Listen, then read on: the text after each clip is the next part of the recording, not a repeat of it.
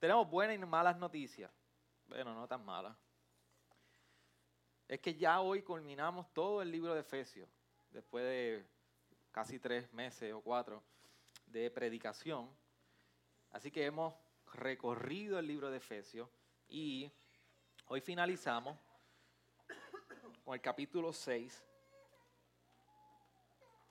Vamos a leer desde el versículo 10 hasta el 24.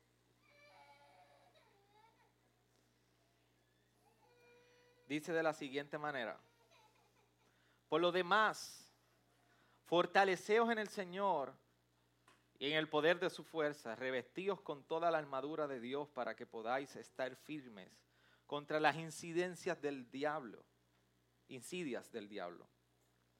Porque nuestra lucha no es contra sangre y carne, sino contra principados contra potestades, contra los poderes de este mundo de tinieblas, contra las huestes espirituales de maldad en las regiones celestiales. Por tanto, tomad toda la armadura de Dios para que podáis resistir en el día malo y habiéndolo hecho todo, estar firmes.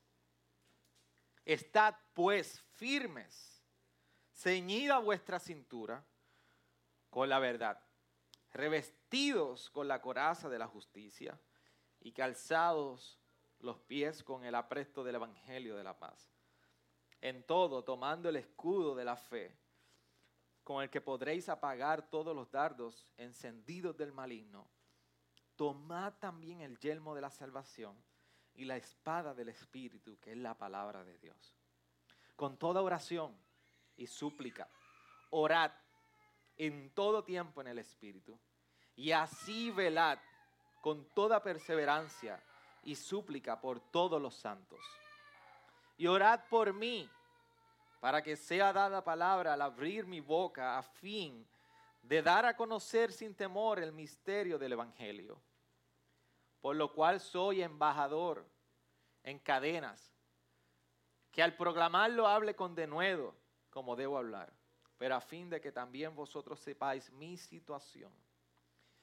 Y lo hago, todo os lo hará saber, y lo que hago, y todo, los, todo os lo hará saber Tíquico, amado hermano y fiel ministro en el Señor, a quien he enviado a vosotros precisamente para esto, para que sepáis de nosotros, para que consuele vuestros corazones. Paz sea a los hermanos y amor con fe de Dios del Padre y del Señor Jesucristo. La gracia sea con todos los que aman a nuestro Señor Jesucristo con amor incorruptible. Gracias Señor por tu palabra y por la oportunidad de esta mañana poder seguir siendo expuestos a tus sagradas escrituras y que de esa manera nosotros podamos seguir creciendo en tu gracia. Señor, ministra nuestra vida y permite que seas tú hablando en nosotros. Es tu palabra, por eso te necesitamos. Por eso no queremos por ningún modo, Señor, simplemente atarnos a unas palabras humanas. Entendemos que es tu palabra divina a nuestros corazones. Ayúdanos en esta hora, Señor. Te necesitamos, Señor. Puedes hablar con el Señor y decirle, Señor, te necesito. Yo necesito que tú hables a mi vida. Háblanos, Señor.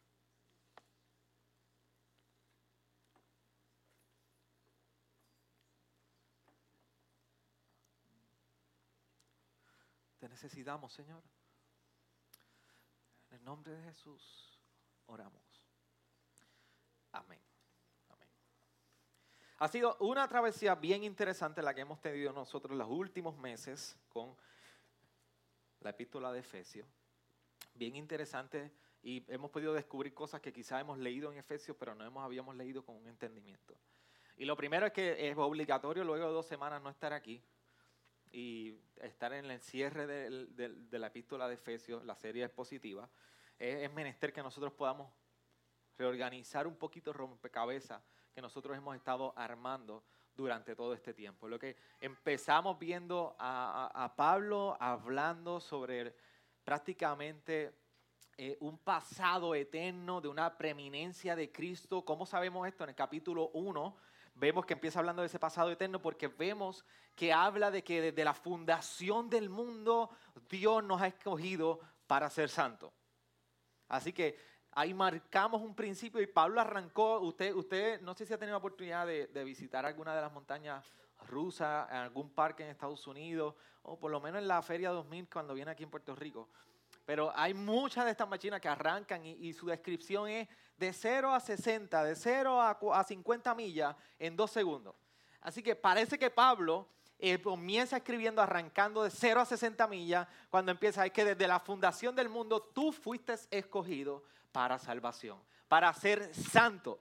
Y entonces ahí nos encontramos con ese primer establecimiento que hace Pablo, ese statement, declaración que hace Pablo, desde que hay un pasado eterno que Dios ha diseñado en su eternidad, valga la redundancia. Y en eso comienza a hablar entonces de cómo comenzó a hablar a, nosotros a obrar para una transformación de una nueva vida como individuo. Así que lo que nos comienza a describir es que en Cristo y en esa obra salvadora, tú y yo hemos sido transformados para ser una nueva persona. Como individuo. Después comienza a hablar de cómo entonces el Evangelio, formando y transformando muchos individuos, muchos individuos, muchos individuos, comienza entonces nosotros a formar una comunidad. Así que cada uno de ustedes es un individuo que Dios ha ido transformando y cambiando y obrando por medio del Evangelio. Y por eso entonces tú puedes decir, yo soy parte de una comunidad de fe. Que no se limita a gracias redentora, es a nivel global, universal. La iglesia del Señor. Pero como comunidad, como iglesia, Pablo le escribe ahí a los Éfesos, a Efesio, esa iglesia que está allí, es como si le estuviera escribiendo a Gracia Redentora local allí. Ustedes deben verse así. Y comienza a, a, hablar de esa comunidad y ahora comienza a decir, como toda sociedad, como toda nueva sociedad, como toda nueva comunidad, debe haber una manera de tú comportarte y cómo obrar, cómo vivir. Así que todas las sociedades Todas las sociedades tienen de alguna manera reglas, normas, sistemas que nosotros debemos entenderlos para poder vivir.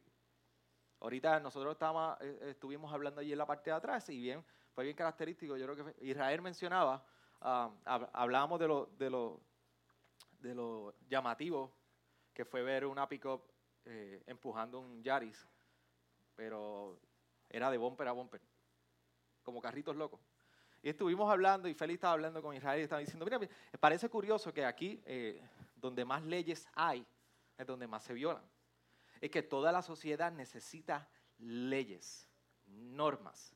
Y Dios viene por medio de su palabra, hablando a través de, de Pablo, y Pablo viene a describir, mira, si ustedes son un nuevo individuo, que ahora son parte de una nueva comunidad, y esta nueva comunidad, entonces tiene que vivir de una manera necesita nuevas normas. Ahora nosotros vivimos de una manera particular. Por eso dice que en un momento dado, ya para el capítulo 4 de Efesios, está diciendo, vivimos y nos vestimos con unas nuevas vestiduras. Por eso el llamado que está haciendo Pablo a esa nueva comunidad es decir, dejamos todas las viejas vestiduras y nos vestimos con las nuevas. ¿Me siguen ahí conmigo? ¿Están conmigo? Ya.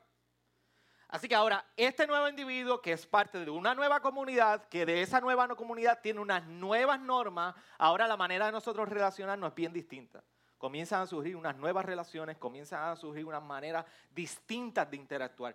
Por eso es que ahora el matrimonio cambia en el Evangelio. La manera de nosotros relacionarnos en el Evangelio cambió por completo. Porque viene el Evangelio a redefinir, viene a filtrar, viene a ser los espejuelos y si usted vive con una persona, conoce una persona que tiene espejuelos, usted sabe que si va a leer en algún momento dónde están mis espejuelos, que no puedo leer, no puedo entender, no puedo saber para dónde voy. De igual manera sucede. No hay manera de nosotros interactuar de una manera bíblica con nuestros hijos, con nuestro matrimonio, con los seres que nosotros nos rodeamos en nuestro trabajo, donde fuera, si no es porque el Evangelio viene a redefinir eso. Y esa sección nosotros estuvimos discutiendo sobre esas nuevas relaciones. Y comenzamos con el matrimonio, luego le dimos hace dos semanas el tema de las relaciones de hijo, siervo, y hoy nosotros vamos a terminar con esta última parte de lo que representa la batalla o la esfera espiritual. Por eso cuando nosotros comenzamos a leer del versículo 10 del capítulo 6 hasta el 24, nosotros vimos que la manera que está hablando de Pablo es haciendo un llamado a nosotros fortalecernos en el Señor y comienza a traer una descripción de cómo es un soldado y cómo se atribuye al creyente o hace un llamado a que tú comiences a vestirte como se viste un soldado. Así que es bien curioso que, que Pablo está hablando de, en cierto sentido, como de valiente, ¿verdad? Y fue bien curioso que esta mañana yo, terminando de reflexionar el sermón, yo voy a hablar de la armadura del soldado, el pastor. Y bajo al garaje y me encuentro con una culebra. Y busqué y no encontré ni el yermo, ni, ni la coraza, ni la espada. Y llamé a Orlando y le dije, para que tú seas diácono en la iglesia, el requisito nuevo es que vengas aquí y atiendas esta culebra que tenemos en casa. Allí está. Pero qué bueno que habla de la esfera espiritual porque puedo ser un cobarde terrenal, pero esto habla espiritualmente y vamos a hablar sobre eso, sobre ese detalle en particular. De hecho, le decía hablando, mi llamado no es bregar con culebras, con pecadores. Así que él es el exterminador, yo soy pastor. En el versículo 10 al 12 comienza Pablo en ese capítulo 6 diciendo lo siguiente, por lo demás fortaleceos en el Señor y en el poder de su fuerza revestíos con toda la armadura de Dios para que podáis estar firmes contra las insidias del diablo. Porque vuestra lucha no es contra sangre y carne, sino contra principado, contra potestades, contra los poderes de este mundo, de tinieblas, contra los huestes, las huestes espirituales de maldad en las regiones celestiales. Así que ahora comienza Pablo a insertarnos a nosotros que estamos en una nueva comunidad en una nueva relación con unas huestes celestiales nos comienza a llevar una esfera espiritual y nos dice, tienen que estar fortalecidos en el Señor. ¿Por qué? Y ahí comienza a hacer toda la explicación de cuál es el campo de batalla por el cual tú y yo debemos estar fortalecidos. Y la razón por la cual trae una nueva perspectiva. Parece que Pablo está cogiendo y está diciendo, mira, la relación terrenal matrimonial, la relación terrenal con tus hijos, ir siervos, trabajo y como usted lo quiera poner, pero también hay una relación que nosotros debemos entender que sucede a nivel espiritual. Y está hablando de esta esfera de la batalla, nos está sentando y nos está haciendo un reconocimiento del campo de batalla. Y parece que nos está queriendo coger la cabeza de nosotros y toda la perspectiva terrenal que tenemos y está tratando de poner, enfocar en este asunto. ¿Se acuerdan que desde un principio Pablo en el capítulo 1 está diciendo lugares celestiales, sentado en lugares celestiales y el misterio revelado está hablando todo desde una perspectiva espiritual? No deja de tocar en esta sección lo que sucede en esa esfera espiritual. Y por eso trae ciertas características de lo que está hablando, de qué es lo que sucede en el ambiente espiritual. Cuando dice particularmente en el versículo 12, nos está diciendo que nuestra lucha no es contra carne ni sangre. Y anteriormente en el 11 nos está diciendo que cuidémonos de las insidias del diablo. Así que nos está recordando, mira, por más que tú vivas en esta tierra, por más que tú trates de caminar esta vida como creyente, es importante que tú sepas que tus mayores retos no son los terrenales. Tu mayor peligro no es lo que sucede aquí en la tierra. Tu mayor batalla no es la económica que tú tengas, tu mayor batalla es lo que sucede a nivel espiritual. Por eso nos recuerda, no es con sangre, contra sangre ni carne. Ahora nos describe que hay una esfera espiritual y da unas características en particulares sobre estas fuerzas que nosotros como creyentes ahora en Cristo los vamos a estar enfrentando. ¿Cuáles son estas características? Algunas de ellas que nosotros podemos ver en ese versículo 12, son poderosas. Muchos asocian que quizás estas huestes se le, se atribuye a instituciones y no, no son instituciones. Eh, pueden utilizar instituciones para manifestar este poderío, pero no lo es. Lo lo segundo es que son malvadas y perversas. Lo tercero, son astutas. Así que utilizan el poder y la maldad no es el poder. El problema no es el poder, el problema es cómo se utiliza el poder. Así que estas huestes son poderosas. Así que el problema no es que tienen poder. El problema es lo segundo, que son malvadas y perversas. Manifiestan su poder de una manera corrompida, perversa. Y lo tercero es que son astutos. El diablo es astuto. La palabra lo, describe en múltiples ocasiones. De hecho, ¿cómo es que sucede? ¿Cómo es que el diablo se le describe en la palabra? ¿Cómo se le describe? Dale, abro el permiso para que alguien me diga. Como león rugiente, buscando a quien devorar. ¿Por qué no se utiliza la imagen de un leopardo? ¿Por qué no se utiliza la imagen de un chita que es bien rápido? Se utiliza la imagen de un león. Y es uno de esos animales que son de acecho. ¿Sabe lo que hace el león? ¿Usted ha visto el león corriendo 60, 80 millas por hora por tres minutos? No. ¿Qué usted ve en el Discovery Channel? Que el león se esconde, estudia su presa, busca el más débil de la manada, del ganado, de lo que sea, como se le llame en, en grupar a esos animales. ¿Y qué hace? Cuando ve el momento vulnerable y perfecto, acecha la presa y ataca. Así que el león no puede correr más de 30 segundos, creo que es lo que se describe. Más de 30, 60 segundos no corre, porque no tiene esa capacidad. Así que vela y acecha. Así que el diablo se le describe como un león rugiente buscando a quien devorar. Por lo tanto, el enemigo no está corriendo detrás de usted, está observando, estudiando, mirando cuál es el momento más vulnerable de mayor soledad, de mayor vulnerabilidad, de mayor debilidad para entonces acechar y atacar y cumplir su plan contra nosotros. Así que se le describe, por eso nosotros podemos hablar y decir que son huestes astutas lo que estamos hablando en la esfera de los demonios o Satanás. Y leía este siguiente comentario cuando decía que el diablo es tan astuto porque una de las principales, cuando mayor astuto es, cuando nos hace creer que Él no existe. Ahí es cuando Satanás alcanza la mayor manifestación de astucia en la vida del creyente. Por eso leía una porción de un pastor que escribía sobre esto, un sermón, Martin Lloyd Jones decía, estoy seguro que una de las causas principales a la condición enferma de la iglesia de hoy es el factor de que el diablo ha sido olvidado. Todo ha sido atribuido a nosotros. Nos hemos convertido tan psicológicos en nuestra actitud y pensamiento. Somos ignorantes de este factor objetivos. El ser, la existencia del diablo, el adversario, acusador y de sus dardos. Y yo de igual manera estoy convencido de que la mayoría de las veces nosotros vivimos como si Él no existiera. Y esto es una realidad. Claro, hay que hacer un disclaimer aquí. Nosotros que venimos de un trasfondo donde era todo lo contrario, se le veía en todas partes. Yo recuerdo haber salido de, un servicio en la iglesia que asistía y, prácticamente nací. Y voy saliendo por el parking y siempre había un grupo de estos fanáticos que veían manifestaciones y cosas así en toda esquina. Y voy por el parking y uno de ellos me dice, cuidado, Digo, ¿qué pasó? Mira, lo está caminando por ahí, por, encima de la iglesia.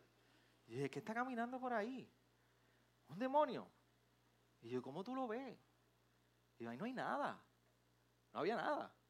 Hay, hay un fanatismo por esto, pero tengamos cuidado que por donde nosotros venimos, de donde nosotros venimos, nos lleva al punto de que nosotros neguemos absolutamente su presencia, cuando realmente sí hay un campo de batalla espiritual que está sucediendo en una esfera que tú y yo posible no podemos ver. Y Pablo nos está haciendo conciencia de que revestíos, fortaleceos, porque la batalla y la guerra es real. Es real. Ahora, la pregunta que debemos contestarnos es cómo nosotros podemos entonces enfrentar a estos enemigos. Ninguno de nosotros tiene la capacidad Ninguno de nosotros puede sacar el traje del chapulín colorado ni la expresión de quién podrá ayudarnos y usted puede responder, ninguno. Solamente en Dios y en su poder nosotros podemos ser liberados y defendidos del poder manifiesto de estas huestes celestiales, huestes malignas. ¿Y cuál es nuestra tentación ante todo esto entonces? Es la siguiente, como le estaba diciendo, descartar por completo que esto existe o al punto de nosotros poder descansar en nosotros mismos de manera que podamos eh, pensar que podemos manejar todo este asunto de resistencia con nuestra propia fuerza. O también igual manera pensar que tú y yo no atribuimos nada ni contribuimos en nada en esta guerra o batalla espiritual. Una de las cosas particulares que nosotros podemos ver en lo que Pablo está diciendo es que somos copartícipes en el ejercicio de esta guerra. Óyame, y no es que vamos a salir ahora y donde quiera que nosotros veamos algo extraño empezamos allí a reprender, a pisotear y a llamar para afuera y a hacer guerra espiritual como la hemos conocido. Pablo nos está haciendo conciencia y nos está llamando a participar de una manera particular en esto.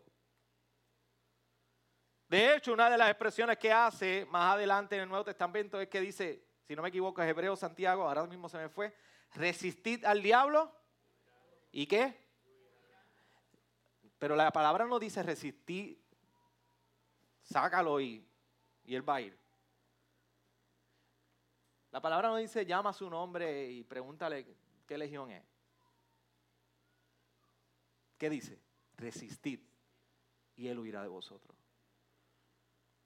¿Alguien se acuerda del texto en particular? Hebreo, Santiago, Félix. Sí, Santiago. En Santiago. Resistid y él huirá de vosotros. Así que lo que vemos es que hay una participación, pero la participación no es como la hemos conocido muchos de nosotros en el trasfondo eclesiástico que hemos venido. Lo que hay que sí un ejercicio de colaboración en este asunto. Mira cómo le dice Pablo a Timoteo en el capítulo 2 de la segunda epístola, versículo 1, cuando dice, tú pues, hijo mío, fortalécete en la gracia que hay en Cristo Jesús. Así que el llamado que de igual manera está haciendo en Efesios Pablo es, por lo demás, fortaleceos en el Señor y en el poder de su fuerza. Nos está llamando a descansar en las fuerzas de Él, no en las nuestras. Nos está llamando a fortalecernos a Él, no a tratar nosotros por nuestra propia fortaleza, a enfrentar la resistencia que podamos encontrar en este aspecto. Por eso es que el versículo 11 nos dice revestidos con toda la armadura de Dios. Por eso mi pregunta para ti, iglesia, es, ¿cómo enfrentas todas las mañanas de tu vida? Cuando tú sales de la casa, de la puerta de tu casa y te sientas en ese auto para de camino a tu trabajo, o desde el primer momento que tú pones los pies en, la eh, en el piso, cuando te bajas de la cama, ¿cómo tú enfrentas tus días? ¿Con qué tú te reviste? ¿Qué es lo que te viste y te reviste para la verdadera batalla que tú vas a enfrentar todos los días? Porque todos los días, y eso es lo que Pablo nos está recordando, todos los días, cada segundo, hay huestes hay uno maligno que es poderoso, es maligno y es astuto, que está observando, está estudiando y está buscando cómo devorar.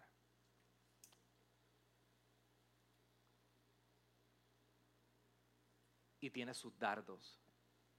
La pregunta es, ¿a quién entregas tus mañanas y con qué te revistes cada mañana? Pablo nos dice que no hay manera de nosotros enfrentar esto si no es por toda la armadura de Dios. Toda la armadura de Dios. No es una cosa y otra. A mí me encantaba cuando nosotros, cuando nosotros, cuando yo era pequeño, en edad, no en estatura,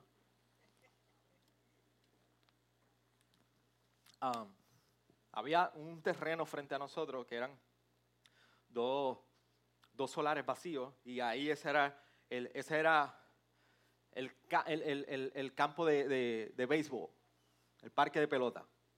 Y ahí jugábamos y siempre se nos ocurría llegar con un nuevo equipo hasta que me, se me ocurrió una vez ponerme todo el equipo, pedir de regalo a, mis papás el equipo de catch.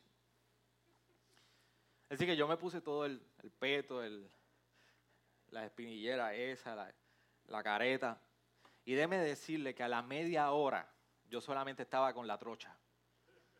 Porque no aguantaba con todo el equipo cargar ahí, coger la bola y todo el tiempo y doblado. Nada. La armadura y el llamado que hace Pablo es a vestirnos con toda la armadura de Dios, no con unas cosas en particulares. Y cuando utiliza la descripción en este texto, versículo 11, sobre toda la armadura de Dios, en su original lo que está queriendo decir y el tipo de expresión que está utilizando es de la armadura de un soldado de la época altamente equipado. Con la connotación que va la palabra de Pablo de armadura de Dios, armadura, es la connotación de la armadura que se le atribuía o se le delegaba a un soldado que iba a estar sumamente equipado. Así que nosotros tenemos un policía en medio nuestro y estuvo en las protestas y lo pusieron allí de SWAT, ¿verdad? tú, tú fuiste con casco, tú no vas sin casco.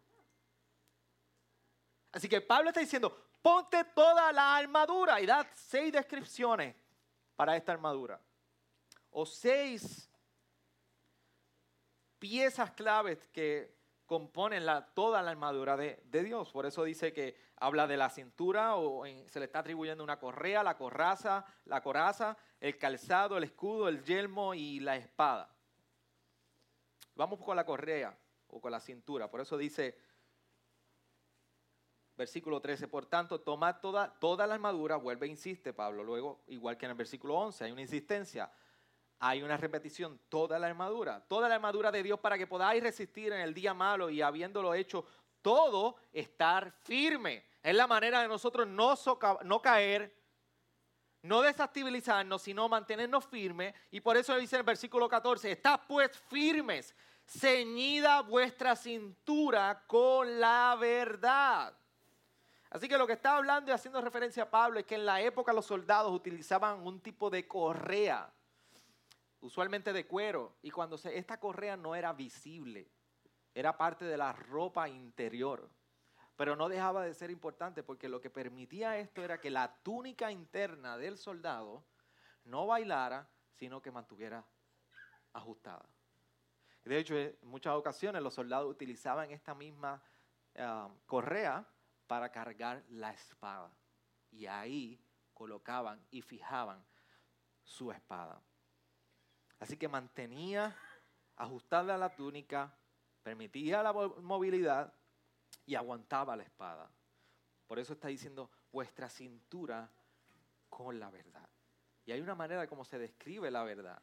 Y sabemos que es la misma palabra del Señor. Cómo nos ajustamos, nos ceñimos con esta palabra de Dios. De igual si en el versículo 14 más adelante dice la coraza. La coraza, la coraza era prácticamente la, parte que cubría el pecho. ¿Cómo se le llama eso? Otra expresión, la coraza. ¿Ah? Chaleco, chaleco, un chaleco. Lo único de, metal que cubría la parte eh, frontal y posterior.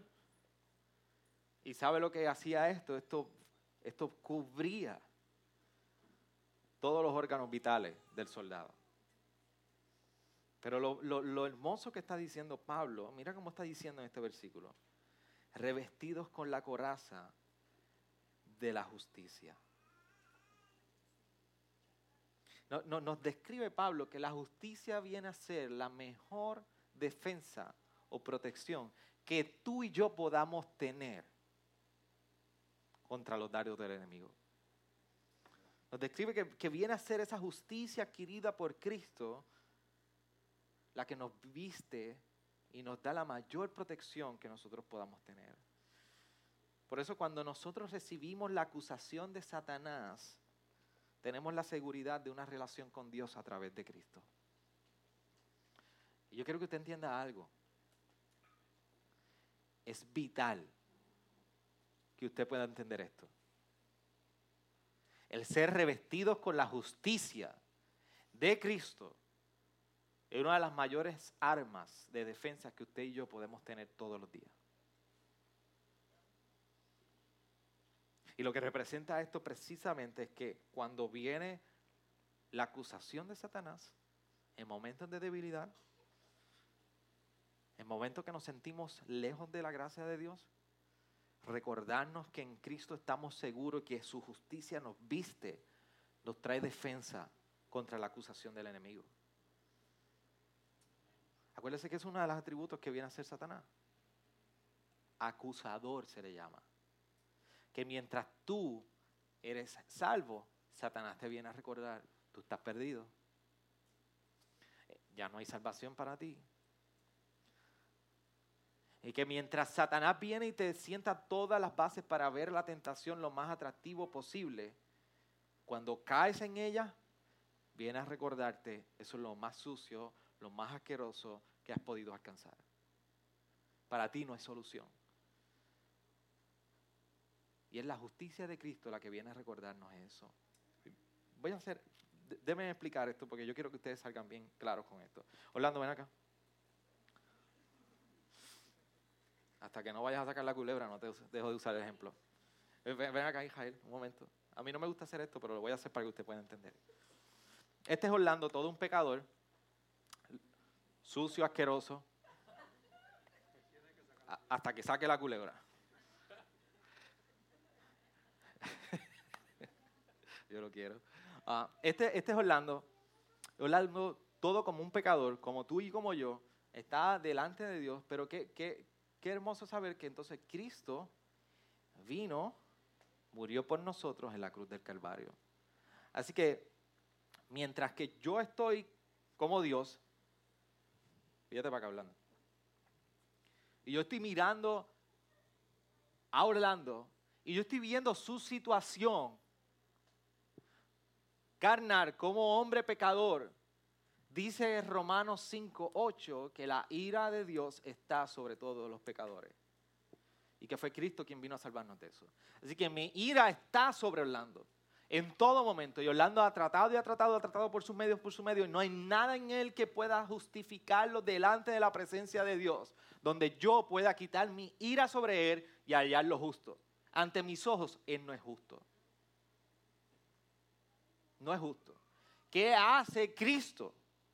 que la condenación que le corresponde a Orlando, el pago que el pecado de Orlando merece, Cristo va a la cruz, muere por Orlando y muriendo por Orlando carga sus pecados, eso se llama la sustitución en la cruz del Calvario, es que el pecado de Orlando es atribuido a Israel y de Israel es atribuida su justicia. Así que Jesús muere en la cruz. Orlando reconoce su pecado, reconoce a Jesucristo como su Salvador. Y ahora cuando Dios, ven, vente aquí Israel, mirando aquí. ¿ya? Y por eso cuando Dios mira a Orlando, ya no ve a Orlando, ahora ve a Cristo en Orlando. Por eso cuando Dios puede mirar, dice, Orlando es justo delante de mi presencia. Y eso es lo que nos recuerda primera de Juan. Que abogados tenéis para con el Padre. Porque Él murió por nosotros. Y ahora cuando miramos eso, cuando Dios mira, mira la justicia de Cristo y Orlando está revestido con esa justicia de Cristo. Por eso es que Pablo es tan importante cuando nos dice que la coraza para nosotros viene a ser la justicia. Porque ahora Orlando, cada vez que el enemigo trate de decirle, Orlando, tú estás sucio, recuérdate tu pasado, tú estás mal. Para ti no hay salvación. Orlando es recordado con la coraza, la justicia, y dice, yo tengo la justicia de Cristo. Por eso yo reconozco que yo estoy sucio, posiblemente mi, mi naturaleza es pecaminosa, pero yo estoy seguro porque yo estoy vestido y revestido con la justicia de Cristo. Y eso es la mayor defensa que podamos tener el cristiano para nuestro día a día. Gracias. Y esto es lo que está tratando Pablo de explicar cuando nos dice que la coraza es nuestra mayor defensa para nosotros al revestirnos de justicia. Por eso continúa y dice que el escudo, perdón, los, los calzados de los pies con el apresto del Evangelio de la paz. Una de las cosas que hacía el, calzado es que trae firmeza. Así que por eso múltiples deportes tienen su, su, zapato y calzado para ese tipo de deporte, porque trae la, estabilidad de acuerdo a ellos. Así que nos dice que viene a ser esa estabilidad en nosotros el Evangelio de la paz. De la paz y hemos escuchado que en Efesios la manera que va acompañado paz es que viene de reconciliación. Viene a extraer estabilidad en nuestra vida. Es nuestra responsabilidad también ser portadores de esta paz.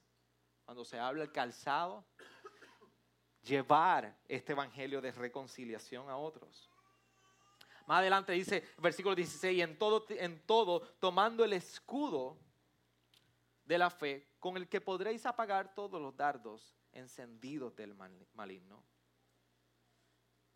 El escudo viene a ser una pieza importante de defensa. Así que la pregunta que nosotros podemos hacer, ¿cómo podemos nosotros aplacar o enfrentar los dardos que el enemigo nos está lanzando todos los días? Por medio de nuestra fe en Cristo Jesús poner nuestra fe en Cristo Jesús, saber que ponemos y no, nos revestimos con esa justicia y por medio de esa fe nosotros podemos enfrentar esos dardos. El yelmo, el yelmo no es otra cosa que el casco, también tomad, tomad también el yelmo de la salvación y la espada del Espíritu, que es la palabra. El yelmo, lo que era el casco en esa época, se hacían de unos metales bien fuertes que usualmente eran dos tipos, el bronce o el hierro. Se le ponía una cobertura de algún tipo de tela para que fuera un poquito cómodo cargarlo. Pero aquí nos describe el yermo de la salvación. Eh, la metáfora que está utilizando Pablo sobre el yelmo y lo que representa la vida del creyente, no, no hay una otra cosa más importante que, que la cabeza. Una herida en la cabeza puede ser mortal al instante. Así que algo que nos está diciendo es que el yelmo de la salvación, lo describe como el yelmo de la salvación. La salvación viene a, tomar un rol tan esencial en la protección y en la seguridad que nos da en nuestra defensa. Sabiendo que hay un poder salvador de Dios que ha, sido, ha estado obrando en nosotros, que los, los dardos del enemigo no podrán contra ellos. Y por último nos dice la espada. Y cuando está hablando de la espada, el tipo de espada que está hablando Pablo es, es una espada corta que se utilizaba. Y era espada para usarla de uno a uno, en batalla cerca, no lejana. Así que nos está diciendo ahora que la espada del Espíritu eh, viene a ser la palabra de Dios. Y es a través de esta espada de la palabra que Dios continúa obrando. ¿Cómo? Dios continúa bajando la defensa de, de todas las personas que se resisten en su pecado. Y tú y yo hemos conocido cómo el Evangelio llega, desarma y baja toda defensa y comienza a atravesar las conciencias y el espíritu de la persona hasta que atraviesa y transforma. De hecho, Hebreos 4:12 hace una descripción bien particular de lo que es la palabra de Dios como una espada, cuando dice, porque la palabra de Dios es viva y eficaz y más cortante que cualquier espada de dos filos. Penetra hasta la división del alma y del espíritu, de las coyunturas, de los tuétanos, y es poderosa para discernir los pensamientos y las intenciones del corazón. Una de las cosas que más yo disfruto de, de estar en primera fila como pastor es que aquello que yo no puedo cambiar y humanamente yo no le veo remedio, es la palabra de Dios y el Evangelio el que comienza a trabajar y comienza a atravesar los corazones y comienza a atravesar, la, atravesar las conciencias y comienza a atravesar la condición del hombre y comienza a transformar y a discernir y a dividir y a ser viva y eficaz y llega hasta lo más profundo y hasta los tuétanos del corazón del, del hueso del hombre y comienza a cambiar los pensamientos, comienza a transformar las intenciones y ahora un corazón de piedra comenzamos a ver cómo ese corazón se va tornando en un corazón de, de, carne.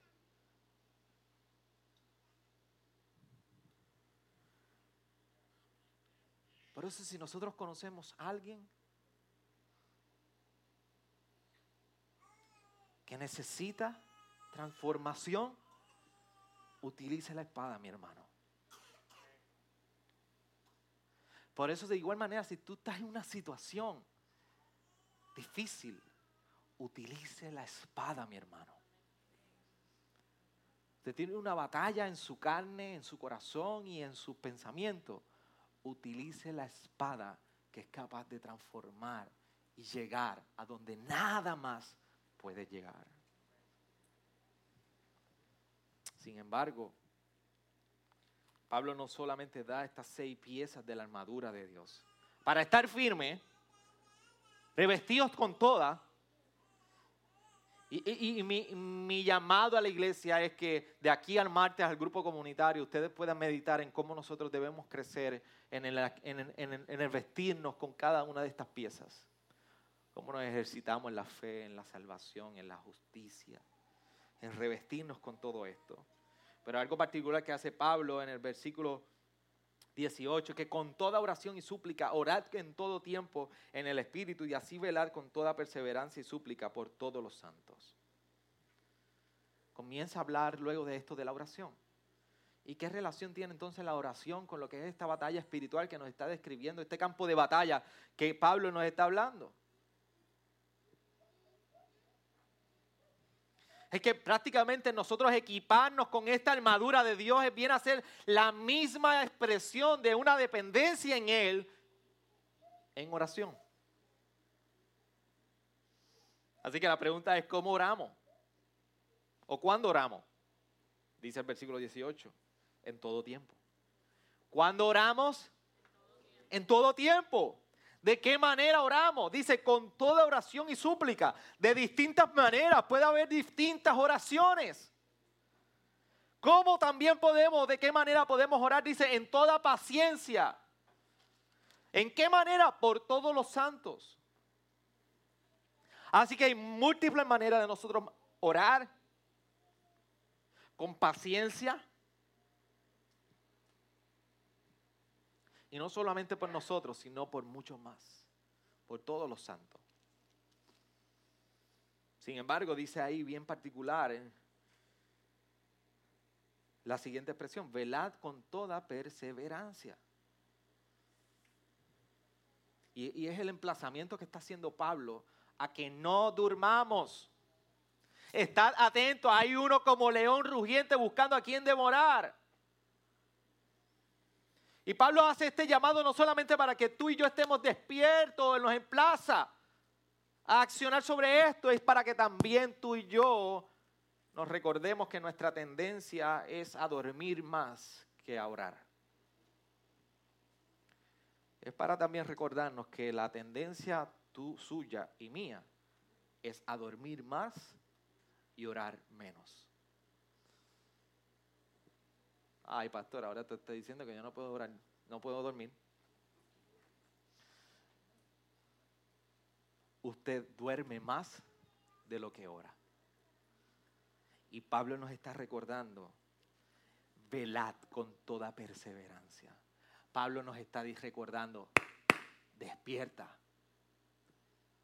Despierta que tu vida se te va. Despierta que hay una realidad espiritual y te están cayendo encima y no te das cuenta. Despierta que preparan el camino y por estar dormido lo pierdes todo.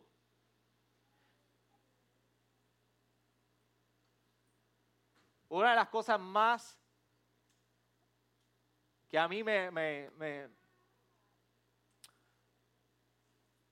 me gusta ver es cuando en alguna serie de este tipo de bomberos y hacen una llamada de rescate o de atender a algún tipo de incendio, la manera en Estados Unidos tan rápida que estos hombres responden.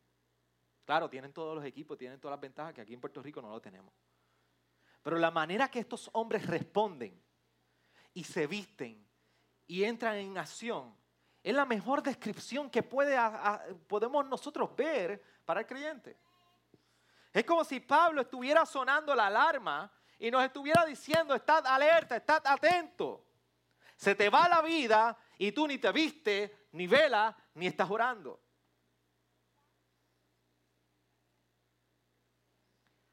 Por eso Pablo emplaza al creyente a que viva de una manera atenta, preparado y firme y vestido con todo lo que el Señor ha dado. Pero ¿cuál es nuestro problema? Que tú y yo tendemos a salir por esta puerta y salir todos los días a nuestro trabajo, dirigirnos a nuestros lugares de nosotros, pasar la mayoría del tiempo. Pero ¿sabes qué? Preferimos vestirnos a nuestra manera. Preferimos vernos físicamente bien. Preferimos tomarnos nuestro tiempo para nosotros y olvidar por completo si hemos salido vestidos con la armadura de Dios, si hemos salido velando y orando, reconociendo que hay resistencia. Y no solamente una resistencia porque nos van a atacar. Mira como Pablo está diciendo en el versículo 19, y orad por mí, para que me sea dada palabra al abrir mi boca, a fin de dar a conocer sin temor el misterio del Evangelio. ¿Sabes lo que está pidiendo Pablo? No solamente por protección por él, es porque también Pablo quiere una ofensiva. Pablo está diciendo que me abran las puertas para yo poder seguir proclamando el Evangelio. Así que como creyente tú y yo, salimos por ahí y decimos, mira, yo tengo una persona que yo le hablo y le hablo y le hablo del Evangelio, y oye, está duro como piedra. No, el que está duro eres tú. Porque no oras y no le pides al Señor, Señor, usa mi boca, abre las palabras, abre mi boca para que sean como dardos y sean ellas las que transformen por medio de tu, evangelio. Úsalas. Pero ¿sabes qué? Queremos hacerlo todo. Queremos defendernos y queremos actuar por nuestras propias fuerzas. Y lo que nos está diciendo Pablo es no. Y ¿sabes qué? Lo más interesante es que Pablo está encarcelado Pablo no está pidiendo, mira, que me sean libre. Dice, para que al abrir mi boca a fin de dar a conocer sin temor el misterio del Evangelio. Y todos nosotros sabemos muy bien que hemos sido expuestos a la serie de, Efesios. Cuando Pablo habla del misterio del Evangelio, que se está refiriendo es de una verdad que ha de ser revelada o ha sido revelada. Y ahora Pablo quiere darlo a conocer. Pablo no está pidiendo ser libre. Pablo es libre con cadenas en sus manos. Y el versículo 20 dice, por lo cual soy embajador en cadenas, que al proclamarlo hable con denuedo como debo hablar. Así que Pablo no está pidiendo, libérenme de aquí, permítame salir y caminar correctamente, permítame verme como me debo ver o yo quisiera verme. Pablo está pidiendo que oren porque su, para que su boca sea abierta incluso le encuentra atributo y reconocimiento a las cadenas que lo atan. Y dice, para que yo pueda predicar con valentía de la manera correcta.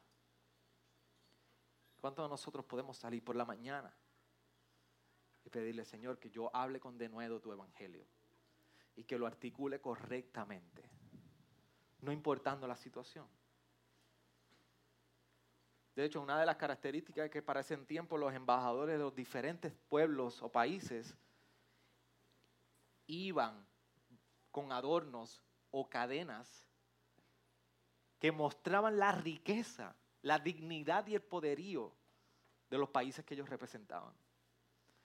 Por eso Pablo entiende que estas cadenas que lo tenían atado a él eran un distintivo del glorioso evangelio y el poderoso Dios a quien él le servía. El anhelo de Pablo no era que sus manos fueran liberadas, sino que el Evangelio se moviera a través de su boca libremente, como quizás sus manos no podían hacerlo. Por eso termina esta epístola en el versículo 23 y 24, pidiendo por la iglesia por paz y amor con fe y esto nos recuerda cómo desde un principio hemos estado viendo que Cristo viene a ser nuestra paz. Por eso Pablo en un momento dado estaba hablando de que había una reconciliación entre judíos y gentiles. Y esto nos recuerda en Efesios 5.2 cuando dice, y anden en amor así como también Cristo les amó y se dio a sí mismo por nosotros, ofrenda y sacrificio a Dios como fragante aroma. Y por último recuerda, nos recuerda cómo vivir con gracia a todos los que aman a nuestro Señor Jesucristo con amor incorruptible. ¿Sabe lo que está haciendo cuando habla de amor incorruptible? Que en el capítulo 1 de Efesios nos está diciendo que desde antes de la fundación del mundo nosotros hemos sido escogidos para ser santos. Así que Pablo empieza la epístola apuntándonos a un pasado eterno, como les decía al principio, y ahora comienza a hablar de un amor, termina diciendo y hablando de un amor incorruptible. Ahora nos está hablando y finaliza con un panorama de una esperanza inmortal. Con un amor que no hay nada que lo pueda corromper. Con un amor que nada podrá destruirlo. Yo espero que este sea el fruto de esta iglesia, reconociendo y siguiendo el consejo de Pablo que vivamos en paz y amor unos con otros por la reconciliación que ha traído el Evangelio a nosotros y que apuntemos con una esperanza eterna, sabiendo que la gracia del Señor ha sido manifestada en Jesucristo para siempre. De eso se trata en descansar en un amor incorruptible. ¿Qué tal si oramos?